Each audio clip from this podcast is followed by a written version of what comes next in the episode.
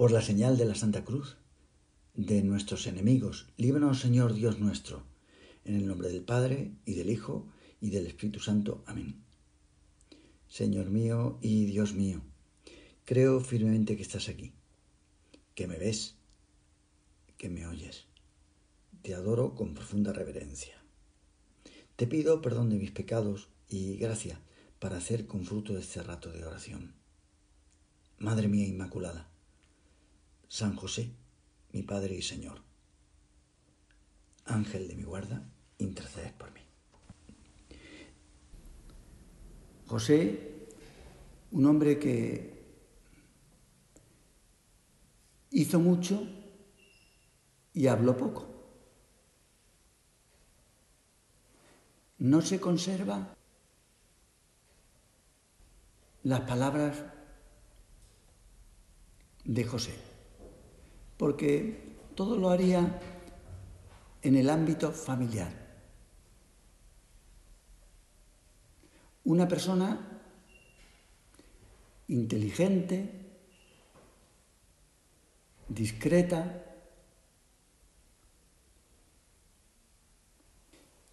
a la que nosotros le pedimos nuestra conversión. Para toda conversión interior necesitamos asumir en primer lugar lo que somos. Incluso aquellas cosas que nosotros no hemos elegido. No hemos elegido ser de una determinada nacionalidad, no hemos elegido ser hombres o mujeres,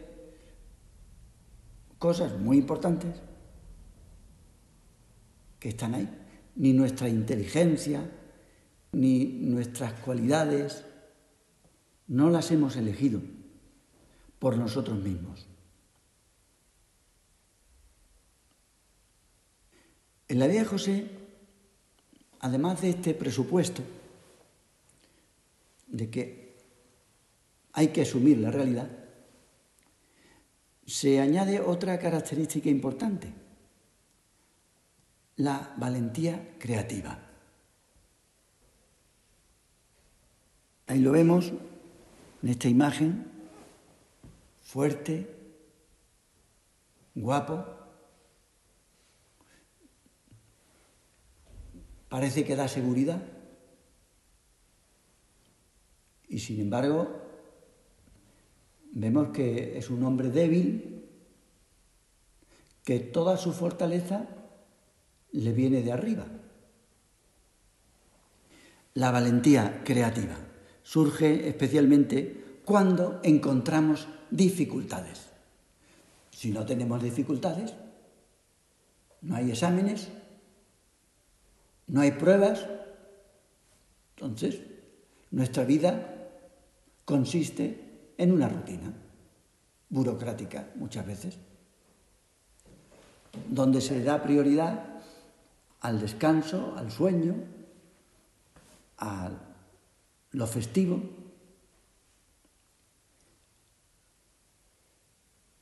De hecho, cuando nos enfrentamos a un problema,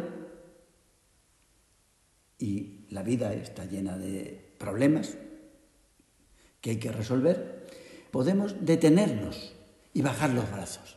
Decir, otra vez, otra cosa más. La actitud puede ser, ante las dificultades,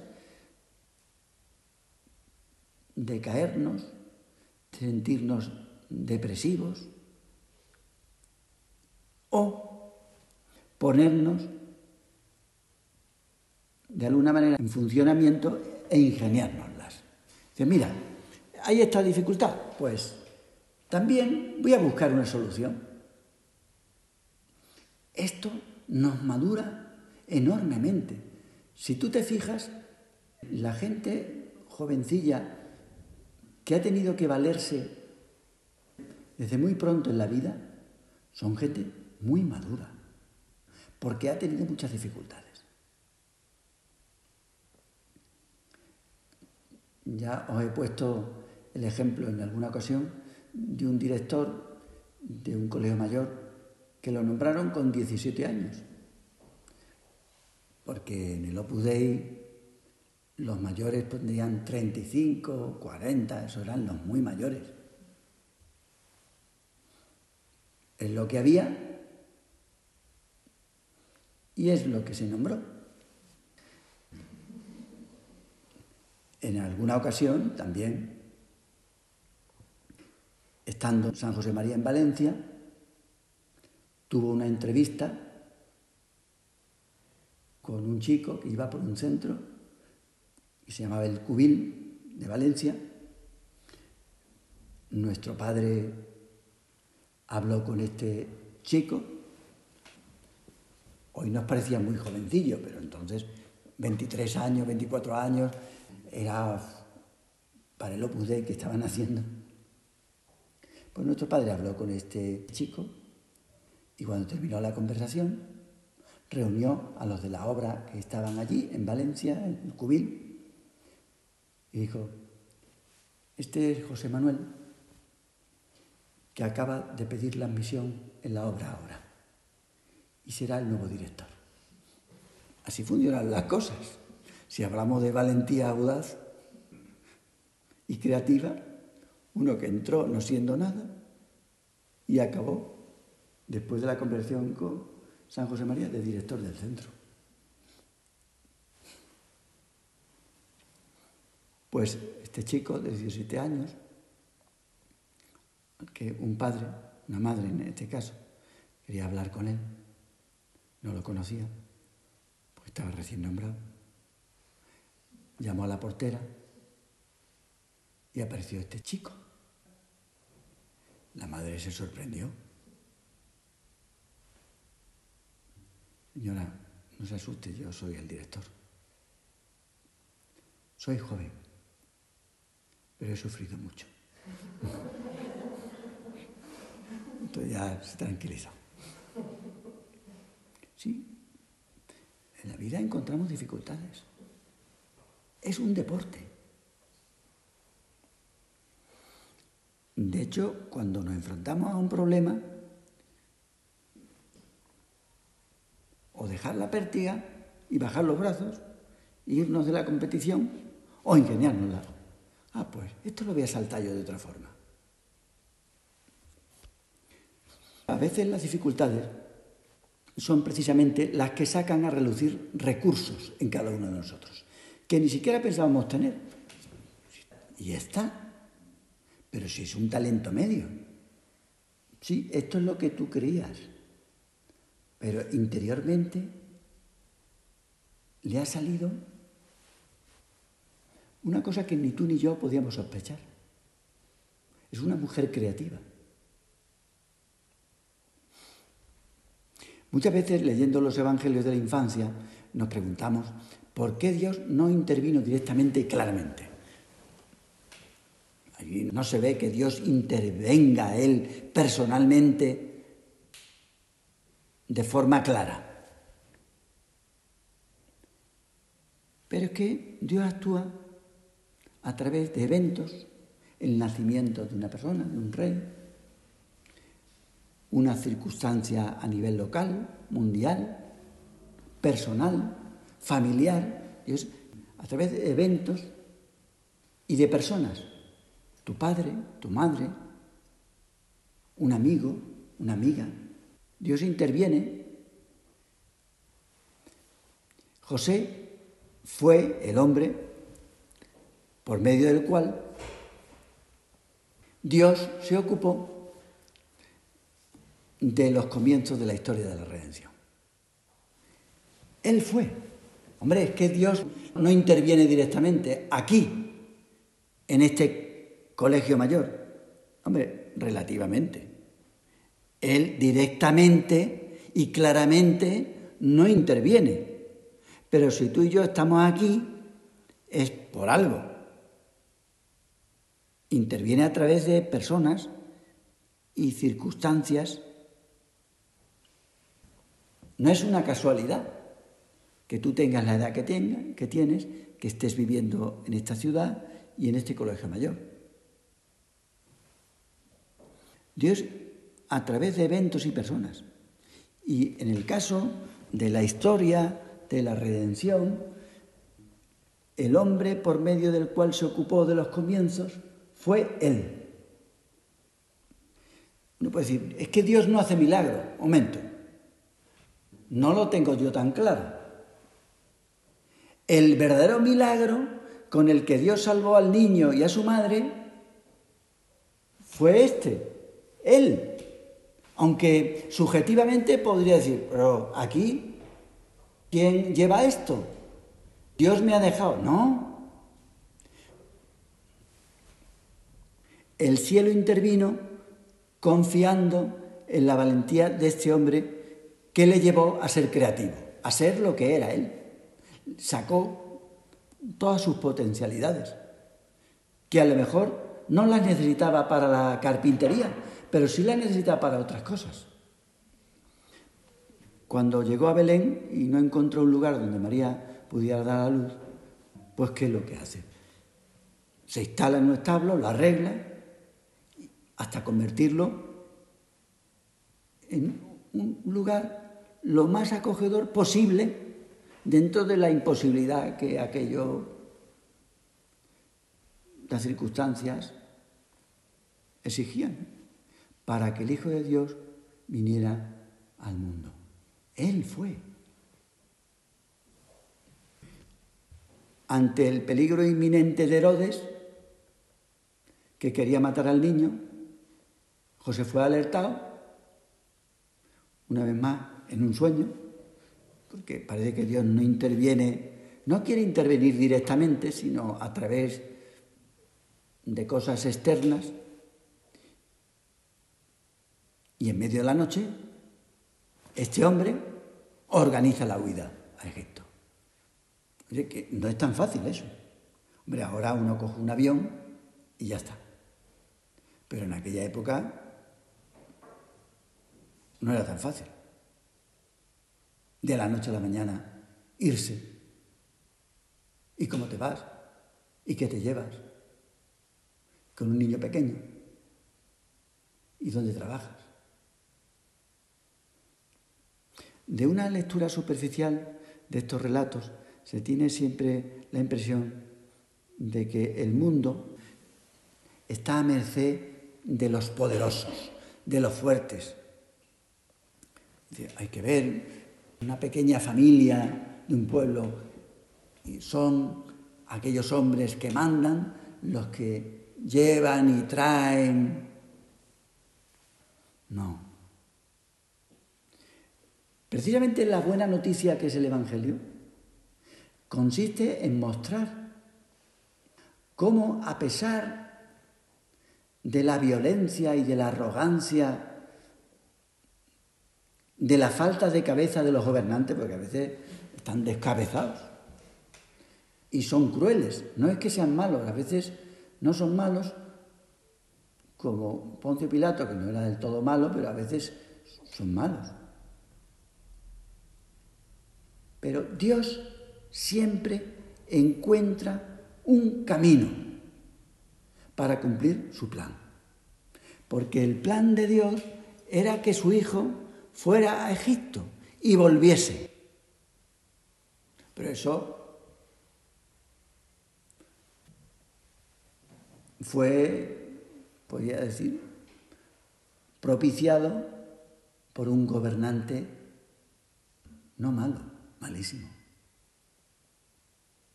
Pero la voluntad de Dios era eso. Que no solo pensemos en eso, incluso el mayor enemigo que tiene Dios, Satanás, es su mejor servidor. Satanás no deja de ser un servidor de Dios. No te digo ya los mequetreces que gobiernan las naciones. Esos son utilizados por Dios, por la misericordia de Dios. Pues no lo debemos olvidar porque nuestra vida parece que a veces está en manos de fuerzas superiores. Pero yo es que me veo desatendido, me veo desprotegido, porque mi vida no depende de mí, dependen de unas personas, de unas circunstancias No, mira, no te preocupes. Dios siempre logra salvar lo importante. A veces hay cosas que no la salvan. Pero lo importante, Dios siempre lo salva. Con una condición, de que tengamos la misma valentía creativa del carpintero de Nazaret. Hemos de ser valientes, imaginativos, creativos. Este hombre, y por eso nosotros le queremos tanto, bueno, lo queremos porque es nuestro padre, pero desde luego es admirable porque sabía transformar los problemas. No aumentar los problemas. Hay gente que ante los problemas los aumenta, sino solucionarlos. Problemas tenemos todos. Nuestra creatividad nos lleva a sacarle partido a los problemas. Cuando tú encuentras a una persona realista, dices, sí, este es un problema. ¿Cómo le sacamos partido? Pues esto es lo que hace la providencia de Dios. Esto lo, hace Dios continuamente. Y José actúa como la sombra del Padre Eterno. De hecho, hay un libro que te recomiendo, el Papa lo cita en la carta que nos escribe con motivo de este aniversario, que es La sombra del Padre. Vivamente te lo aconsejo para que te lo leas. Es una novela, pero que tiene mucho fondo. Y tú y yo, aquí en la presencia de Dios, podemos preguntarnos, ¿cómo sacarle partido a las dificultades? Curiosamente, la técnica que nos enseña José es la de priorizar los asuntos. Lo primero es hacer las cosas con caridad. La caridad es lo primero, como vosotras sabéis. ¿Lo ponéis hasta por las paredes? Pero para vivir la caridad se ha tenido que cultivar la fe. Él, durante toda la vida, cultivó la fe. Por eso, en los momentos difíciles, vive la caridad. José es una persona que escucha y por eso recibe la luz de Dios. Tanta insistencia la nuestra para que todo el colegio mayor haga la oración mental por la mañana y por la tarde. No solo un ratillo, hombre, está bien que uno va por la noche, pues es lógico que haga oración, pero hombre, eso, ¿cómo va a conseguir uno vivir la caridad si no tiene la luz de Dios y la fuerza de Dios. La confianza en Dios lleva a arriesgarse, esto es lo que le sucedió a él. La fe de José le llevó a ser valiente y lanzarse confiando en la providencia de Dios. Lo primero es confiar en que Dios tiene más interés que nosotros en que se resuelvan los problemas. Por supuesto que tiene más interés en la salvación nuestra y la de los demás y en que se resuelvan todos los problemas. Pero las cosas se resuelven al modo de Dios, no al nuestro. Esta es la diferencia. Nosotros queremos resolver los problemas como a nosotros se nos ocurre. Y a veces como vivimos una vida tan intensa y tan precipitada, y tan superficial, pues no pensamos que la solución de los problemas no la vamos a dar nosotros. Si a veces pareciera, y puede parecer, que Dios no te ayuda, Dios no me ayuda. Sería tonto pensar que nos haya abandonado. No, la realidad es otra. Dios confía en nosotros, no te ha abandonado. Dice, aquí en la portería no hay nadie. Como uno cuando juega en un equipo de fútbol es muy importante tener protegida la portería, porque hasta un jugador malo, si la portería está desprotegida, desde el medio del campo puede marcarte un gol. Tú puedes quejarte, pero, pero ¿y esto? ¿Qué es tan importante? No, Dios nos ayuda. Es tonto pensar que nos ha abandonado confía en nosotros. A veces pensamos que aquí y ahora, aquí, aquí, en este sitio. Y ahora necesitamos una persona que tenga unas determinadas cualidades o personas que tengan determinadas cualidades que nos ayuden en nuestro equipo. Y esperamos que Dios nos las envíe. Señor, enviámonos personas que nos ayuden. Pues no seamos ingenuos o superficiales. Debemos mirarnos al espejo. Esa persona soy yo. Tú mírate al espejo y dices, persona, quítate la mascarilla, por si no te reconoces. La iniciativa y la creatividad no tienen nada que ver con la improvisación. Al entrar en juego la creatividad, no es que Dios nos haya abandonado, sino que, que confía en nosotros, en lo que podemos planear nosotros, inventar nosotros, encontrar nosotros. Podemos planear, inventar y encontrar personas. Pues ahí entra en juego la creatividad. Tú eres la diseñada por Dios para que te muevas. Iniciativa que no es ir a lo loco, a lo primero que nos ocurre, ala, ala, venga, vamos a... Eso, eso no es iniciativa. Eso hace más daño que no hacer nada. Correr por un sitio donde no, no se debe correr nos desvía del camino. Eso lo dicen desde el principio los santos. La iniciativa y la creatividad no tienen nada que ver con la improvisación. Venga, a ver, ¿qué hacemos ahora? Sino con la madurez que nos lleva a pensar. Nosotros somos seres no actuantes, sapiens, la precipitación nos hace ser como pollo sin cabeza, que se mueve como borracho, sin ningún propósito, se mueve. Sin embargo, la creatividad surge de nuestro ser interior. Por eso es original, porque viene de nuestro interior. Tiene que ver con nuestra interioridad, tal y como somos, porque nuestro Señor nos quiere como somos, pero con nuestro interior, a veces que no somos como somos. Sé tú misma decía el Papa Juan Pablo II muchas veces. ¿Y esto cómo se alcanza la interioridad que nos lleva a la originalidad nuestra, personal? Pues se alcanza rezando y pensando. Pues esto es lo que hizo él. Hay gente que actúa y luego piensa. Y, por qué ha hecho esto? Ah, bueno, ahora sí, ahora yo. Son la gente inmadura que vive una falsa iniciativa. ¿Por qué? Porque descuida las prioridades. Mira, todas las personas gente inmadura, que no se sabe dónde va, descuida las prioridades.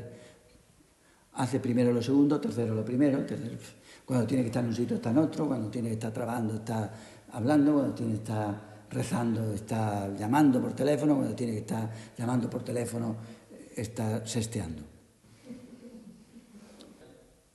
La verdadera creatividad tiene un marco bien preciso. Empieza en el interior, en nuestro diálogo con Dios, y tiene como fin cumplir su voluntad. Por eso se realiza a nuestro estilo, sí, con originalidad, pero cumpliendo la voluntad de Dios, no la nuestra. Es cierto que necesitamos personas jóvenes que nos ayuden en el apostolado. Claro, es cierto, porque la Iglesia, pues, sobre todo en Occidente, se va envejeciendo. Qué bien nos vendría algún mirlo blanco. Que aquí llega una niña, una santa del siglo XXI y que nos ayudara. Qué bien nos vendría. Mira, pues lo que podemos hacer con realismo es blanquear lo que tenemos. Los mirlos negros que tenemos, vamos a blanquearlos. La persona descabezada parte de sí misma, de sus prontos, y aunque tenga buena voluntad, como Saúl, una persona así, que llega al gobierno, pues ya te puedes imaginar, no cumple lo que Dios le pide, sino otra cosa. Buena, pero otra cosa. Y encima se justifica a posteriori. Podríamos decir que esa persona está ciega, le falta la luz de la fe. Mira, el milagro del Señor es convertir el agua en vino, convertir el agua en vino. Pero lo que hace el superficial es convertir el vino en agua. Y eso es muy fácil. Tiene agua, y tiene vino, y, le echa agua y hasta aguar las cosas. lo que hace Jesús es subir el nivel. Subir el nivel, no hacer a los demás como somos nosotros. Dice, pues yo voy a convertir a esta como soy yo, sino como Jesús. La creatividad es pedir más. No es que algunas de vosotras hagan oración, sino que las chicas hagan oración también, pero por la mañana y por la tarde. Bueno, pues ya terminamos. Vamos a pedir a este hombre tan bueno, tan rezador, que pensaba que nosotros seamos así de reflexivos. Y esto nos lo va a dar el trato con Dios, la posesión de Dios, que ahora en la Eucaristía se hace realidad físicamente. Te doy gracias, Dios mío, por los buenos propósitos, afectos e inspiraciones que me has comunicado en esta meditación. Te pido ayuda para ponerlos por obra.